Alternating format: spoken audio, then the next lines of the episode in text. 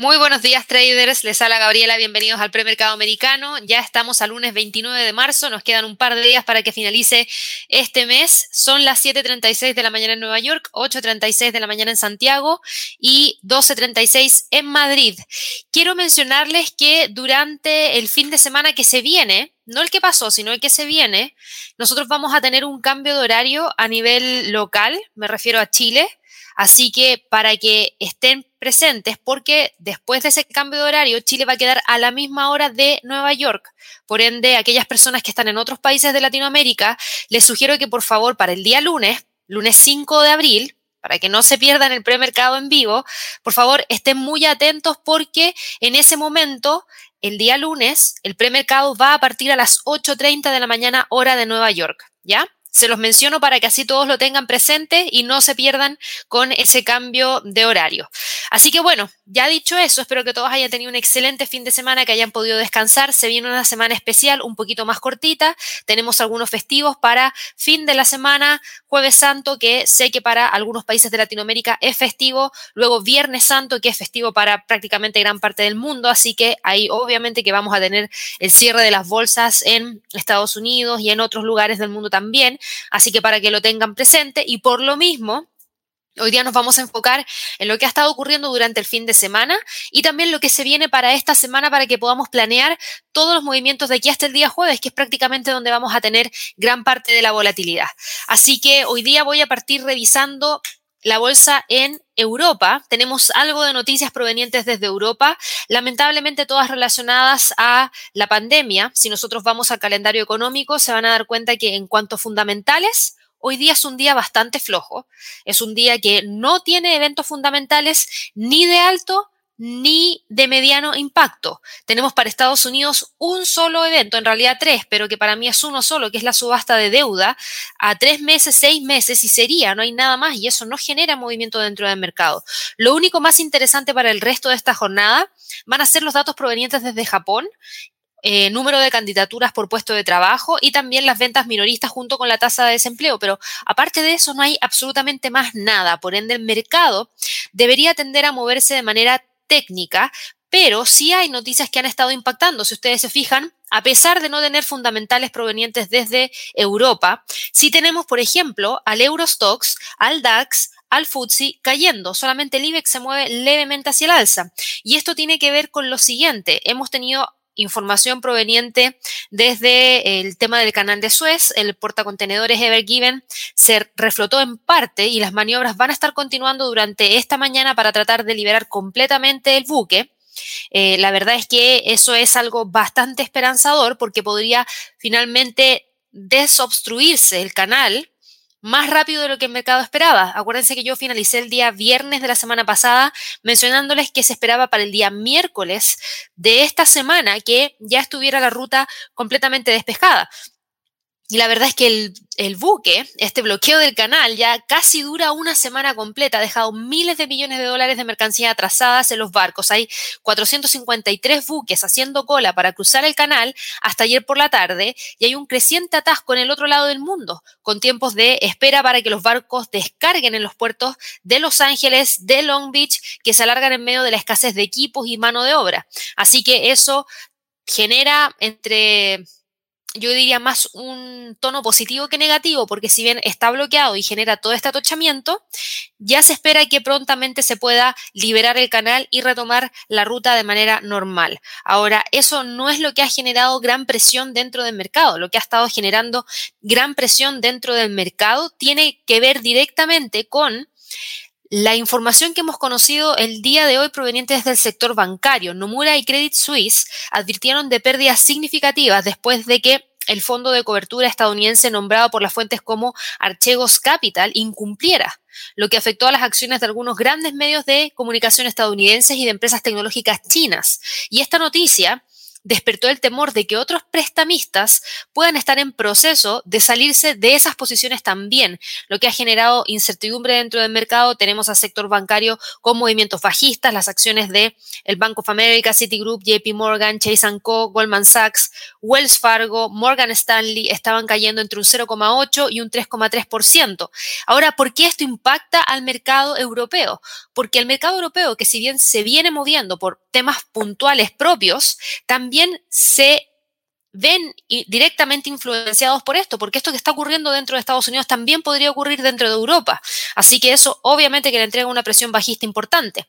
Ahora, lo otro que está impactando Europa y por lo cual hoy día el Eurostock está cayendo, tiene que ver directamente con el tema de la pandemia que yo les mencionaba. ¿Por qué? Porque hemos conocido que Francia, por ejemplo, ahora se está poniendo un poquito más estricto con el tema de las clases. Antes esperaban que hubiesen tres casos en una clase, me refiero a colegio, para poder enviar a todo ese grupo a un confinamiento. Ahora esperan que haya un solo caso para poder hacerlo. Alemania, por otro lado, advirtió a los ciudadanos de que no hicieran viajes innecesarios a los países vecinos como Francia, Austria, Dinamarca y República Checa, debido a que tienen fuertes alzas de contagio. El gobierno, eh, perdón, el Parlamento checo también ya está tomando medidas porque prorrogó hasta el 11 de abril el estado de emergencia que otorga el gobierno poderes adicionales para luchar contra esta pandemia. Y por otro lado, la tasa de infección en España ha aumentado de a poco y este aumento está poniendo en duda la cifra bajista que traía hace un par de semanas atrás, que yo se los mencionaba, venía bastante rezagado en comparación a España, en comparación a Italia, que ya mostraban fuertes alzas, en comparación a Alemania, y por lo mismo también han habido medidas que quizás van a tratar de aumentar. En el caso de, por ejemplo, Francia, el ministro de Economía, Bruno Le Maire, afirmó el día de hoy que las condiciones sanitarias estaban empeorando durante esta tercera ola de la pandemia en Francia y que todas las opciones están sobre la mesa para proteger la población. Pero también menciona que el país tiene que evitar tomar medidas de restricción más estrictas que las que tiene.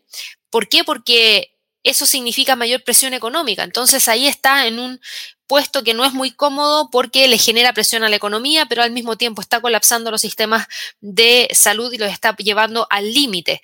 Así que eso genera un poquito de preocupación. A raíz de lo mismo, el Eurostox cae.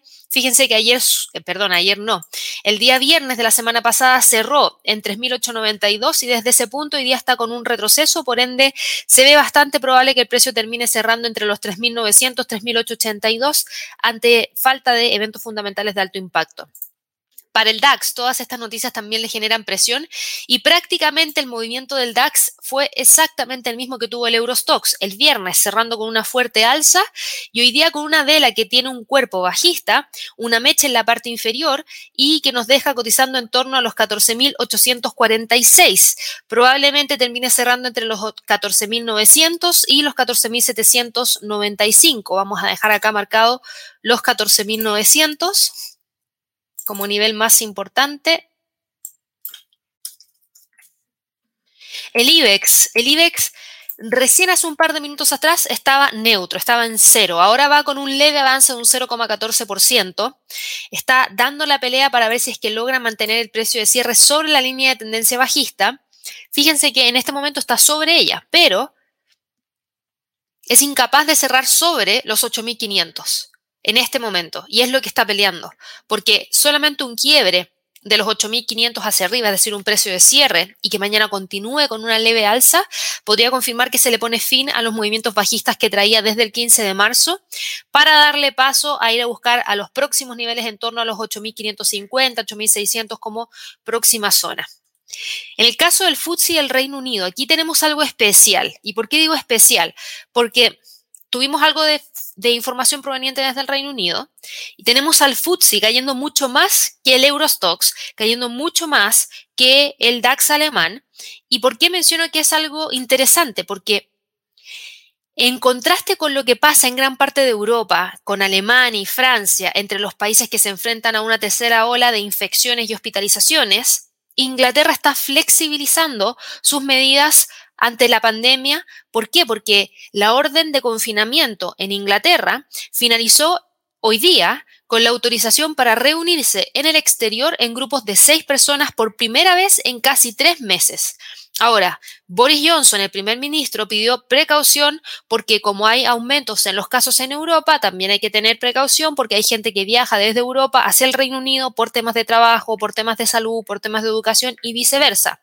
Entonces, eso también podría generar, perdón, un alza en los contagios. Así que eh, aquí hay que ver qué es lo que ocurre con esta reapertura gradual que comienza a partir de hoy día en adelante y ver si es que la curva en el Reino Unido empieza a subir o no. Creo que eso va a ser súper importante porque si es que no sube, entonces quiere decir que el proceso de vacunación que han estado llevando a cabo es lo que va a, generarles una gran ventaja frente al resto de sus contrapartes. Si no es así y los casos suben drásticamente a pesar de la vacunación, entonces ahí estamos en un problema incluso mayor porque quizás no sería eh, tan fuerte esa medida como para poder mitigar el contagio. Vamos a ver qué es lo que ocurre.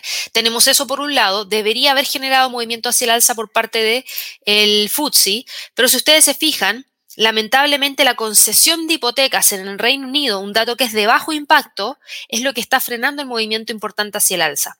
¿Por qué? Porque la concesión de hipotecas en el mes de febrero cayó drásticamente mucho más de lo que el mercado esperaba. Y esto quedó en 87.700. El mes anterior habíamos tenido 98.990. Y este tema es súper importante, quiere decir que se están entregando menos hipotecas de lo que se entregaban antes. Entonces aquí hay que prestar mucha atención porque si se contrae este sector, obviamente eso va a generar repercusión en el resto de eh, los otros sectores que reciben ingresos a partir del sector inmobiliario. Así que mucho ojo, esto es lo que genera presión, no se esperaba una caída tan fuerte como la que se tuvo y eso obviamente que genera que el precio del FTSE se una a las caídas de Europa, más esta información que genera mayor presión hacia la baja. Ahora, este índice se encuentra moviendo entre los 6.800, 6.665, sin lograr salir de ahí, así que la verdad es que tampoco preocupa mucho la caída porque está manteniendo la zona de congestión que trae desde prácticamente el 9 de marzo, así que no hay mucho cambio de tendencia. Pasando al mercado en Estados Unidos, todo está fuertemente presionado hacia la baja. Se los había mencionado hace un par de minutos atrás. El mercado hoy día en Estados Unidos está cayendo con bastante fuerza después de que Nomura y Credit Suisse advirtieran de pérdidas significativas después de que el fondo de cobertura estadounidense, Archegos Capital, incumpliera el pago. Y esto afecta a las acciones de algunos grandes medios de comunicación de Estados Unidos y de empresas tecnológicas chinas. Y esta noticia, vuelvo a repetir, que despertó el temor de que otros prestamistas puedan estar en proceso de salir también de esas posiciones y eso generó que todo el sector bancario en Estados Unidos en el premercado esté cayendo entre un 0,8 y un 3,3%. Así que eso obviamente que genera fuerte presión, sobre todo para el Dow Jones. ¿Se acuerdan que la semana pasada yo les decía, miren el Nasdaq cómo cae? Y fíjense que el Dow Jones no cae. ¿Por qué? Porque el Dow Jones está menos expuesto al sector tecnológico, está más expuesto al sector financiero.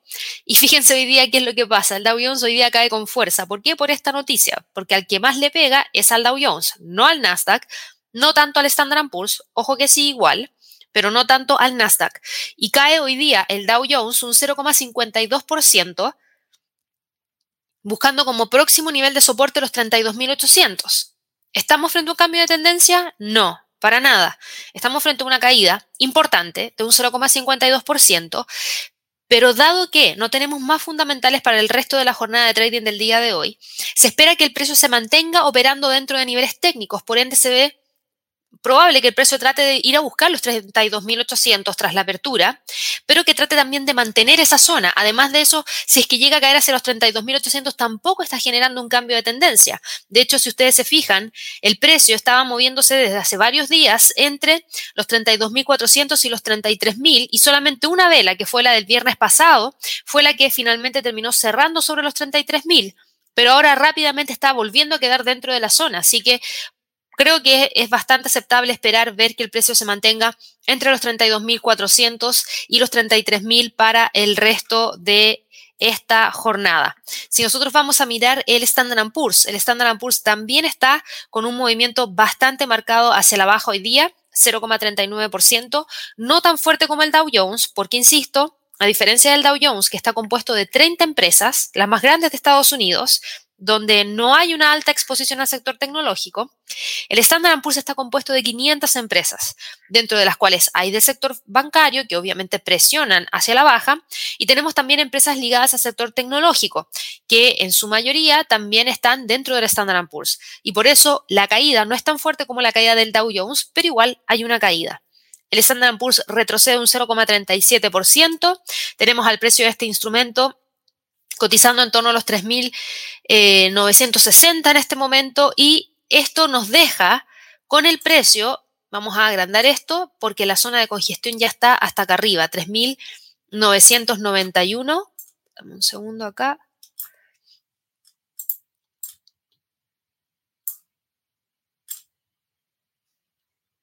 Hasta ahí más o menos está la zona de congestión entre los 3.991, que es una zona que ha mantenido a partir de estas velas que vimos entre el 16, 17 y el día 18 de marzo, que trató de alcanzar durante el día viernes y ahora nuevamente corrige. Al parecer va a tratar de cerrar esta jornada de trading entre los 3.939 y los 3.980. Para el Nasdaq, el Nasdaq cae levemente un 0,05% y hasta hace un par de minutos atrás subía alrededor de un 5%, así que está más mixto que con una tendencia bajista, a diferencia del Dow Jones que sí tiene una tendencia bajista para el día de hoy. En el caso del Nasdaq, fíjense que tenemos esta vela que muestra un pequeño cuerpo hacia la baja, una gran mecha, pero lo más importante aquí es que a pesar de que no tenga tanta caída, la tendencia hacia la baja que trae desde el 16 de febrero se mantiene. Es decir, no hay cambio de tendencia para este instrumento y estamos hoy en día esperando algún tipo de confirmación, por lo menos de mi parte, para poder definir cuál va a ser el movimiento que va a tener, porque no puedo obviar esta línea de tendencia bajista que trae desde el 16 de febrero, porque si yo elimino esto, se van a dar cuenta que se ha tocado esa línea en varias oportunidades y al tocar esa línea en varias oportunidades se genera esa, esa especie de, de, incertidumbre, esa, ¿cómo decirlo? Eh, esa pregunta de si realmente va a seguir manteniendo esta línea de tendencia hacia la baja, sí o no, porque además de eso, si ustedes achican el gráfico, o yo lo voy a achicar para que lo vean, tenemos una línea de tendencia hacia el alza que trae desde junio del 2020 pasando por los mínimos de septiembre del 2020, pasando por los mínimos de noviembre del 2020, pasando por los mínimos de marzo del 2021 que lo respetó. Tuvimos falso rompimiento, pero rápidamente volvió a quedar sobre ella. Y ahora esta es la pregunta, si es que esta presión bajista está tan fuerte y el precio es incapaz de romper los 13.000 hacia arriba y buscar alcanzar los 13.200 que nos dejarían con una ruptura de la tendencia bajista, en este momento le cuesta hacer eso, si es que vuelve a caer, hay que prestar mucha atención a los 12.700, que es el piso donde justamente está la línea de tendencia hacia el alza. Y si llega a quebrar esa línea de tendencia hacia el alza, entonces, rápidamente podría buscar los 12.600, rápidamente podría ir a buscar los 12.300, que son los mínimos que se tuvieron durante los primeros días del mes de marzo, y desde ahí incluso ir a buscar la media móvil de 200. Y ahí estamos hablando, eso está en 12.000, y ahí estamos hablando en un cambio de tendencia para el Nasdaq. Por ende, ojo con este instrumento, porque si hay presión bajista, creo que es súper importante ver qué es lo que va a pasar dentro de las próximas horas, porque si llegásemos a tener una mantención de la tendencia hacia la baja nos pone en riesgo la línea de tendencia alcista. Y por otro lado, si quiebra la tendencia bajista, sería ideal porque eso significa que todavía tiene espacio para continuar subiendo. Pero recuerden que el sector tecnológico ha estado bastante presionado hacia la baja en las últimas jornadas. Para hoy día, para hoy día los niveles serían 13.000 y 12.800 en el caso del Nasdaq. En cuanto al dólar, Fíjense que a pesar de toda la incertidumbre dentro del mercado, el dólar hoy día no está subiendo, está con una caída de un 0,06%. El US dólar viene cotizando en torno a los 11,853 y buscando el próximo nivel de soporte en 11,840. El siguiente nivel estaría en 11,831. Todavía sigue con una tendencia hacia el alza y no ha tenido movimiento alcista hoy día el dólar porque los flujos de capitales no han estado yéndose hacia el dólar norteamericano. Tampoco se han estado yendo hacia el oro pero sí se han estado yendo hacia otros mercados y esos otros mercados son, por un lado, a quienes, quienes están sacando sus inversiones desde el mercado accionario y llevándolo hacia el mercado de las criptomonedas, que hoy día todas las criptomonedas van hacia el alza, y también un poco hacia el petróleo, que también a raíz de esta, eh, a raíz de que todavía no se ha logrado sacar el buque del canal de Suez, y eso significa pérdidas millonarias día a día que pasa, también pérdidas de suministro de petróleo generan que el precio del petróleo también se mueva hacia el alza. Así que no están yendo hacia el dólar, están yendo hacia otros mercados y esta caída del US dólar, si bien es importante, no es tan relevante para hablar de un cambio de tendencia, se sigue manteniendo la tendencia alcista que trae desde el 25 de febrero y nos deja con el precio, insisto, entre los 11.840 y los 11.8 80. Para el euro dólar, el euro dólar la verdad es que está bastante presionado hacia la baja, tiene muchos drivers bajistas y a pesar de que hoy día el US dólar esté cayendo, el euro no se está moviendo hacia el alza, está cayendo un 0,12% y eso es a raíz de toda la preocupación que hay respecto a lo que ha estado ocurriendo con la pandemia en la zona euro y eso nos deja con el precio nuevamente entre los 1.18 y los 1.1750, niveles que finalmente respetó para el cierre de la semana pasada y que hoy día al parecer también va a respetar. Para la libra dólar, la libra dólar sí toma ventaja de la debilidad del dólar, va con un movimiento importante hacia el alza. El viernes cerró justo la línea de tendencia bajista que trae que traía, perdón, desde el 18 de marzo pasando por los máximos del 19 de marzo. El precio logró cerrar justo ahí, pero hoy día desde ahí se mandó un movimiento importante hacia el alza que nos dejó quebrando los 1.38 y obviamente quebrando la línea de tendencia bajista y quedando nuevamente en la zona entre los 1.38 y los 1.40. Ahora, fíjense que los 1.38.50 es lo que está usando como resistencia en este momento y es lo que vamos a tener que terminar viendo para el resto de esta jornada como nivel de soporte, perdón, de resistencia más importante porque todavía hay fuerza para la libra. Fíjense acá, tuvimos una vela que mostró cierta detención de las alzas, que es esta de aquí, la que tuvimos exactamente a las 6 de la mañana, pero a las 7 no tuvo ningún problema para continuar subiendo. Así que esta detención fue solamente un respiro pequeño para quienes querían hacer tomas de ganancia en torno a este nivel y les dieran espacio al resto para poder reingresar. Y así lo hicieron, reingresaron y van en búsqueda de los 1.3860, 1.38,80. Vamos a ver si lo logran para el resto de esta jornada.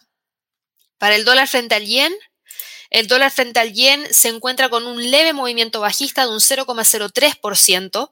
No me preocupa porque el dólar frente al yen cerró la semana pasada fuera de la zona de congestión, sobre los 109,41, incluso sobre los 109,50, cerró en 109,66 y ahora está metido ahí, entre los 109,80 y los 109,40. Creo que serían los niveles que podría tratar de mantener para el resto de esta jornada y mantiene una sólida tendencia hacia el alza. Para las criptomonedas, en el caso del Bitcoin, el Bitcoin está con un movimiento importante hacia el alza. El viernes cerró, perdón, el domingo, ayer, cerró en 55.780 y desde ahí el precio ha logrado impulsarse hoy día más de un 3,69% hacia el alza, en algunos momentos generando el quiebre de los 58.000 y buscando los 59.000 como el próximo nivel más importante. Si nos vamos a un gráfico de una hora, se van a dar cuenta que el precio se detuvo en torno a los 58.000, está clarísimo. Y esta vela muestra cierta detención del alza y dado que nos queda un minuto para que cierre la vela, hay que esperar y ver cómo se desarrolla la siguiente vela, porque podría pasar algo similar a lo que vimos en la libra, en donde tenemos una vela que es roja y luego una gran vela que es hacia el alza, o también podríamos tener una continuidad de las caídas que nos dejen con el precio en torno a los 57.000, 56.700 como próximos niveles de soporte. Creo que hoy día va a ser bastante interesante el movimiento dentro de las criptomonedas, más que en otros mercados, dado que no tenemos muchos fundamentales para esta jornada.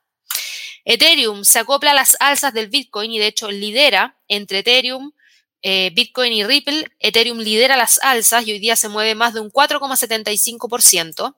Eso nos deja nuevamente dentro de la zona de congestión, nos elimina esa línea de tendencia bajista y ahora estamos evaluando ver si es que el precio logra primero cerrar esta jornada sobre los 1720 y luego de eso ver si es que se mantiene entre los 1820 y 1720, que creo que serían niveles que podría tratar de respetar durante el día de hoy. Pero se ve que hay recuperación. se ve que el precio está dejando de lado una línea de tendencia bajista que la, la borré porque ya estaba obsoleta, pero aquí no podemos olvidar esto que estoy trazando ahora.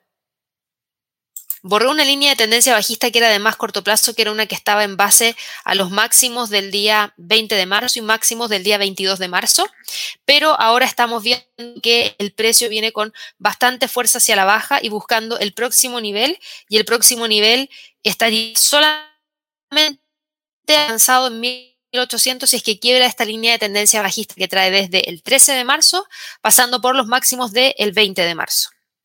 Para Ripple, Ripple también tiene un movimiento hacia el alza hoy día de un 3,28%, pero Ripple tiene algo distinto. Ripple, la verdad, una definición tan clara y creo que lo más importante es ver que el precio sea capaz, por lo menos para esta nueva semana de trading, de mantenerse sobre los 0,52, que vamos a ajustar acá abajo. Esto me lo está tomando, deme un segundo.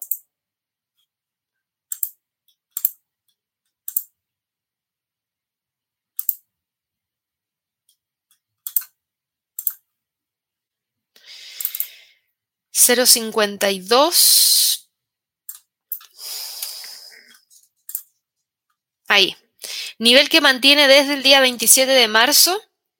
Creo que es importante que se mantenga dentro de esta zona y probablemente el precio de Ripple no vaya a quebrar los 0,60 hasta que no tengamos más noticias del caso entre la SEC y Ripple y por eso es altamente probable ver que el precio se mantenga dentro de niveles que son relevantes y que se han mantenido en eh, el tiempo y por lo menos entre los 0,45 y los 0,60 ya lleva bastante tiempo. Creo que sería más interesante obviamente que el precio se congestionara más arriba entre los 0,52 y los 0,60 porque mientras más arriba se congestiona, más cerca va llegando a los 0,60, más presión hay de que quiebre ese nivel hacia el alza.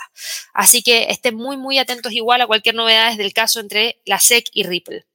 Para el petróleo, el petróleo cotiza en 61.50, tiene un avance de un 1,15%. Lo interesante del petróleo hoy día no es el avance de un 1,15%, sino que es el hecho de que esté quebrando la línea de tendencia bajista que trae desde el 15 de marzo, pasando por los máximos del 17 de marzo. Eso es lo más relevante hoy día.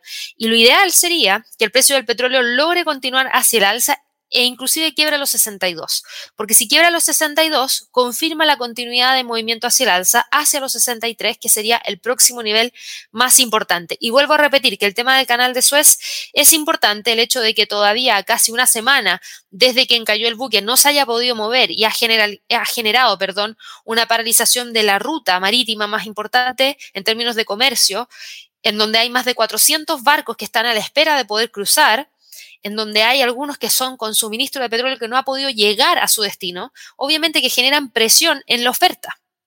Y al generar presión en la oferta, dan respiro para que el precio del petróleo suba. Ahora las alzas están limitadas. ¿Y por qué están limitadas? Porque la tercera ola que está hoy en día enfrentando Europa respecto a la pandemia es lo que genera mayor presión para que el precio no despegue con fuerza. Si otro hubiese sido el escenario, si hubiésemos estado con una economía completamente abierta, sin pandemia, y ocurre esto, el precio del petróleo se hubiese disparado. ¿Por qué? Porque sí genera un movimiento de presión bajista en la oferta muy fuerte en momentos en los cuales la demanda está alta, pero ese no es el caso. Lamentablemente la demanda hoy en día de petróleo no está alta, no hay eh, plenitud de viajes aéreos, no hay plenitud de viajes terrestres ni marítimos, hay confinamientos, eso genera menor movilidad, hay confinamientos en Europa, hay confinamientos en América eh, del Sur, por ejemplo, no hay tanto confinamiento en Asia, pero sí tenemos hartos países que están con bastantes restricciones y vamos a ver cómo eso impacta directamente en la demanda. Así que bueno, Hoy día el precio cotiza en 61,48 y el próximo nivel más importante para el petróleo WTI son los 62. Para el oro, por último, el oro está cotizando en 1.725 dólares la onza, cae un 0,37% y eso nos deja en la parte inferior, pero respetando los 1.725. El nivel de soporte se ha venido respetando prácticamente desde el día 16 de marzo. Hay presión hacia la baja en base a los máximos que tuvimos el día 18 y los máximos que tuvimos el día 25, pero el precio, a pesar de que haya presión bajista, está tratando de mantenerse sobre los 1725. Hay algunos que se preguntan por qué si el oro se opera o se utiliza bastante para poder protegerse frente a la inflación, entonces, ¿por qué el precio no se está moviendo hacia el alza? Y obviamente aquí es donde ustedes también tienen que entender qué es lo que ha estado ocurriendo dentro del mercado, porque efectivamente hay algunos inversionistas que ven al oro como una cobertura contra una mayor inflación que podría seguir a las medidas de estímulo de Estados Unidos, pero también hay que tener, por otro lado, presente que ha habido un repunte en el rendimiento de los bonos y el oro sigue siendo bueno para la inflación, pero el problema es que no es un producto que hoy en día esté siendo demandado. Eh, los rendimientos están subiendo al mismo tiempo que la inflación y hasta que los rendimientos no den un respiro, el oro no va a tener protagonismo. Entonces, una vez que eso ocurra, ahí recién el oro va a generar un movimiento a partir de la inflación. Necesitamos que los rendimientos dejen de subir y una vez que eso ocurra, la inflación toma el control y una vez que la inflación toma el control, el oro va a tender a subir, en base a lo que dice la teoría, en base a lo que ha pasado en la historia. Pero también hay que estar muy pendientes de que efectivamente así ocurra. Así que bueno, con eso finalizo la revisión del día de hoy. Sí quiero revisar el calendario económico para esta semana porque en cuanto a eventos fundamentales de alto impacto para esta semana de trading, creo que lo más interesante se va a dar a partir del día miércoles. El martes solamente tenemos confianza del consumidor de The Conference Board para Estados Unidos y PMI de manufactura de China. Ojo con el PMI de manufactura de China, podría impactar directamente al dólar australiano, al dólar neozelandés al movimiento del precio del cobre y otras materias primas que son altamente dependientes de lo que pasa con el sector de manufactura de China. El mercado espera que sea una buena cifra, así que podríamos tener algo interesante ahí. El miércoles vamos a tener Producto Interno Bruto para el Reino Unido, datos provenientes desde Europa, inflación en la zona euro y datos de mercado laboral en Alemania. Vamos a tener también eh, cifras relacionadas a PMI manufacturero de Caixin y ventas minoristas para Australia. El jueves ya empezamos con algunos festivos. Argentina, México, Colombia y Perú van a estar con festivos. el resto del mundo sigue sin festivos. PMI de manufactura de Alemania, PMI de manufactura para el Reino Unido, PMI de manufactura del ISM para Estados Unidos. Y el viernes, el viernes tenemos mucha festividad partiendo en Estados Unidos, Reino Unido, prácticamente todo el mundo va a estar con festivo, así que debería haber una baja liquidez. Según el calendario, debería reportarse las nóminas no agrícolas y el non-fan payroll con la tasa de desempleo, pero al ser un día festivo, me llama la atención que esté puesto ese dato, porque por lo general suelen trasladarse hacia el siguiente viernes. Eh, por ende, estén muy atentos a ver si es que hay algún cambio. Si es que efectivamente llega a darse el viernes 2 de abril, no debería haber gran movimiento dentro del mercado porque la bolsa estaría cerrada. Solamente estaríamos con... Eh, de, hecho, déjenme confirmar si la bolsa está cerrada. Como es un feriado religioso, no sé si necesariamente va a estar cerrada o no la bolsa en Estados Unidos. Dame un segundo. Lo confirmo de inmediato antes de entregar información que no eh, estoy tan correcta. A ver, esto es... Eh, sí.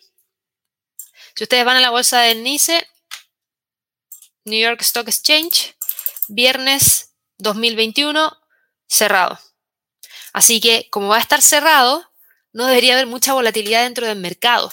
Por ende, me llama la atención que esté puesto el non-fan payroll ese día, porque el mercado accionario no se movería por la noticia, recién se movería el lunes, solamente estaría el mercado Forex abierto y el mercado de las criptomonedas, que podrían tener algo de movimiento, pero como es un festivo, no va a haber tanta liquidez, no va a haber tanta gente mirándolo, así que mucho ojo, porque quizás si es que se da el dato en ese día, no deberíamos tener gran movimiento dentro del mercado. Les recuerdo que también en eh, inversiones y trading hay algunos días festivos. Quiero que por favor siempre vayan a la parte de eh, acerca festivos de inversiones y trading y ahí van a ver el calendario en donde nosotros mencionamos los días que no vamos a prestar servicios ni de live trading room, ni de atención al cliente, ni tampoco de trading coach. Y efectivamente el viernes 2 de abril, por ser eh, Viernes Santo, nosotros también eh, vamos a estar con día festivo, así que para que lo tengan presente. Ya con eso finalizamos. Espero que todos tengan una excelente jornada de trading el día de hoy. Nos vemos mañana en un nuevo pre-mercado americano. Recuerden revisar nuestra página web. Recuerden suscribirse a nuestro canal, inversionesytrading.com, el canal de YouTube, y apretar la campanita para que de esa manera puedan recibir las notificaciones. Y cualquier duda que tengan, recuerden que también nos pueden contactar a clientes inversionesytrading.com. Que tengan un excelente trading y nos vemos mañana. Hasta luego.